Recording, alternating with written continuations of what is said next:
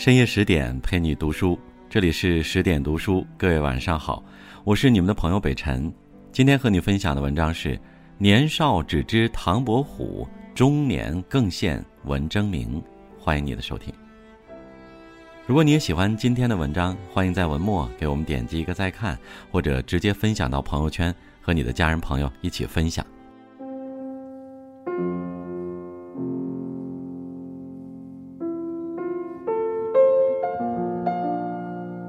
在明朝中后期，江南地区的对外贸易发达，商品经济繁荣，孕育出了文艺界的一批翘楚。因为成就斐然，唐伯虎、祝枝山、文征明、徐祯卿四人被尊称为江南四大才子。他们卓越人生的结局是一样的，但每个人取得成功的原因是各不相同的。在他们中间，文征明天分最低，成就却是极高。他自幼愚笨，没有唐伯虎的聪慧绝世，没有祝枝山的天资聪颖，没有徐祯卿的诗才逼人，就是这样一位毫无天才禀赋的泛泛之辈，却靠着抱朴守拙的智慧，在诗文书画方面无不擅长，成为吴中地区的精神领袖和世人心中的完美偶像。一四七零年。文征明出生于江南苏州府的一户官宦世家，宗族书香渊源，父亲文林也是喜文爱墨之人。文征明开蒙极晚，长至八九岁仍吐字不清，周围的人都感叹他长大了也不会有什么出息。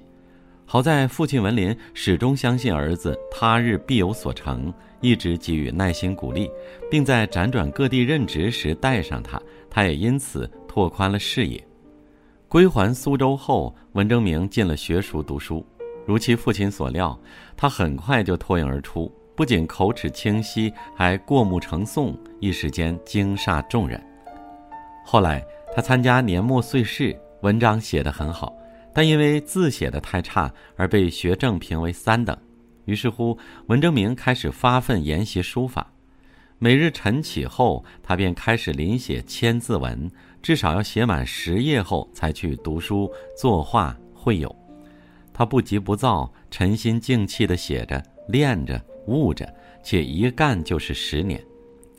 自然，这种学习方法近乎于痴愚拙狂，常常引来旁人的不解和嘲笑。但他置若罔闻，仍一如既往地练习着。在这过程中，他曾固守前人的法度，有意临摹苏轼的字。书法老师李应真发现后，立即斥责他：“破却功夫何至随人脚？就令学成王羲之，只是他人书耳。一味的尾随他人，就算学成王羲之，也不过尔尔。”他记下老师的逆耳忠言，不再盲目从于任何人，而是潜心学习黄庭坚。赵孟俯、王羲之等多位书法大家的写法，最后兼善诸体，诗古而不拘泥于古，既得其妙，又推陈出新，有了独特的自家风貌。也正因如此，他最终得以跻身于书法成就闪耀的吴门三家之列。晚年时又臻于人书俱老之境界。韩愈有言：“书山有路勤为径，学海无涯苦作舟。”作为一名求学问道之人，只要不懈努力，就能获益匪浅。在学习书法的同时，文征明还在父亲的引荐下跟沈周学绘画，跟吴宽学文法。无论是学习哪一类，天资并不聪慧的他，都有着一往无前的韧劲儿，日日精进，年年如一，最终蜕变成诗文书画无一不精的四绝全才。对于文征明出神入化、清气浮颊的作品，有人评价道：“衡山太史书画半香松雪，笔法道格，忽入无兴之士矣。然自有清和闲适之趣味，别场静亭亦由此老人品高洁所致。”事实上，作品与人品一脉相承。文征明清雅端方的作品，也源自于他正直高尚的人品。一四九八年，文林出任温州永嘉县令。他一向清明廉洁，为当地老百姓办了不少实事。但好景不长，他一年后就病故了。按照惯例，当地府县官吏和地方近身都随了丧礼，可文征明坚持不受，这般做法引来官民交口称赞。直到他返回苏州后，仍然有人写信劝告他收下这笔丧礼，可是他心意已决，不容半点更改。实在没有办法，温州人用这笔钱修了一座阙金亭，以此纪念文林的高风亮节。而因为曾受到清正廉洁的父亲的熏陶和儒家淡泊明志思想的影响，文征明不但拒绝了利，也拒绝了名。时任宁王的朱宸濠一直心怀篡夺王位的阴谋，为了拉拢人才，他派人携带重金聘请文征明。文征明推说重病在身，所以不肯拜见，不收聘礼，不回辞信。其实他在科举路上屡试屡败，面对着天降的福运，他还是毫不犹豫地回绝了。他宁愿在明灭残灯下埋头苦读，凭真本事去应考；他宁愿在盈尺墨画中移情浅性，也不愿掩于无照。所以，于他再多的劝都无济于事。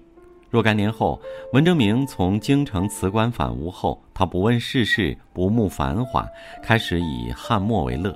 因为文征明的成就渐佳和地位日显，前来求取诗文书画的人越来越多。倘是普通人提出请求，圆融温和的文征明都会欣然接受；但若是宗室藩王、中贵官宦、外夷诸国，他绝对不肯答应。即便在内阁首辅严嵩七十八岁生日时，为了请文征明做祝寿诗，温州知府亲自登门，却还是吃了闭门羹。他一生持重，固守着自己的原则，在唾手可得的名利面前，也端谨异常，从不顺服。老子中讲到：“见素抱朴，少思寡欲。行走于世，人应该保守本真，不囿于物欲，不累于世俗。”对于文征明来说，时光雕琢他经年，风霜冷冽他眉目，他的朴拙之气已变成一种内涵，化作一种风骨。品行高洁的他，不仅创造了典雅整饬的经世之作，也促成了刚方真戒的千古佳话。唐代诗人许唐有诗云：“绵云积尚在，未忍复初心。”心有所念的人。不会为了贪图享乐而混沌度日，哪怕是道阻且长，也会随心而行。文征明就是这样的人。在漫长的二十八年中，文征明共参加了九次乡试，每次都铩羽而归。但是多年勤勉于习书作画，他的名望已隆。经人推荐后，他到北京为官，担任翰林院待诏一职。在看似风平浪静，实则暗流涌动的官场，生性耿直的文征明总是显得格格不入。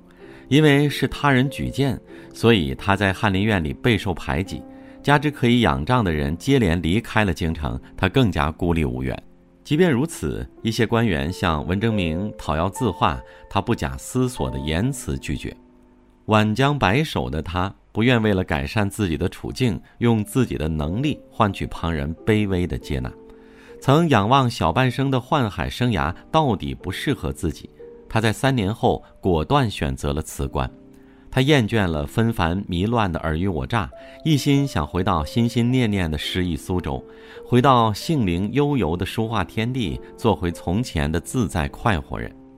得知消息的一些朋友劝他珍惜这来之不易的机会和地位。可他丝毫不为所动。三十年来，迷路中的洒脱之人，若为老去入樊笼，岂不悲哉？再三请辞后，终于获批。他历尽艰辛，圆了自己的回乡梦。一番安顿后，他又开始了酒散风声棋局，诗成月在梧桐的平淡生活。一番心计也被展露在笔下。他的画里有老树擎天立，古藤依碧攀的幽静；他的诗里有兰蕙次第开，推窗蝶飞来的雅致。世事难料，很多人在欲望之海中沉浮迷失，而文征明看透了是是非非，一心扑在作诗行文中，用笔抒发内心的情怀，展现生命的真趣。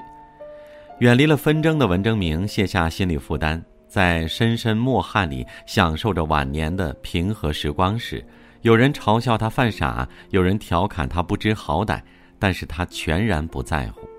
因为在他看来，山水有情，草木有意，他寄情则朗，所以直至服役。经历了激烈的权斗后，文征明心怀天下的希望破灭，转而投身于自己的书画理想。他放弃了曾经梦寐以求的仕进之路，却没有因此埋没自己的才能，绘写技法反而日臻完美，最终成为当时江南艺术圈的灵魂人物。所以，即便这一路崎岖坎坷，他依然从心所向，也终至所归。一五五九年的一天，文征明在一位御史的母亲写墓志铭时，执笔安坐而逝。一位得尊形成的书画巨匠，走完了自己的文墨人生，留下了一个时代的风雅传奇。古人言：“抱朴守拙，涉世之道。”很多有所成就的人，往往深谙世事却不世故，历尽沧桑却朴拙如初。他不是执拗，不是盲目，而是一种不折不挠的精神，是一种坚定操守的信仰，是一种遵从初心的力量。年少时，他的朴拙是秉性；年长后，他的朴拙却是远见。而这两个字也成就了文征明的精彩人生。因为朴拙，他笔墨不倦，数年如一日，终成了飞升于世的书画大师；因为朴拙，他志节行方，不屈从权贵，当真是盛名传扬的谦谦君子；因为朴拙，他恬适自甘。又恪守己心，不失为至真至诚的本色之人。最终，他从平平无奇的平庸之辈，成长为流芳千古的全能才子，活出了世人仰望的风采。好了，各位听众，再次感谢您收听十点读书，我是你们的朋友北辰，我在首都北京问候大家晚安了，明晚见。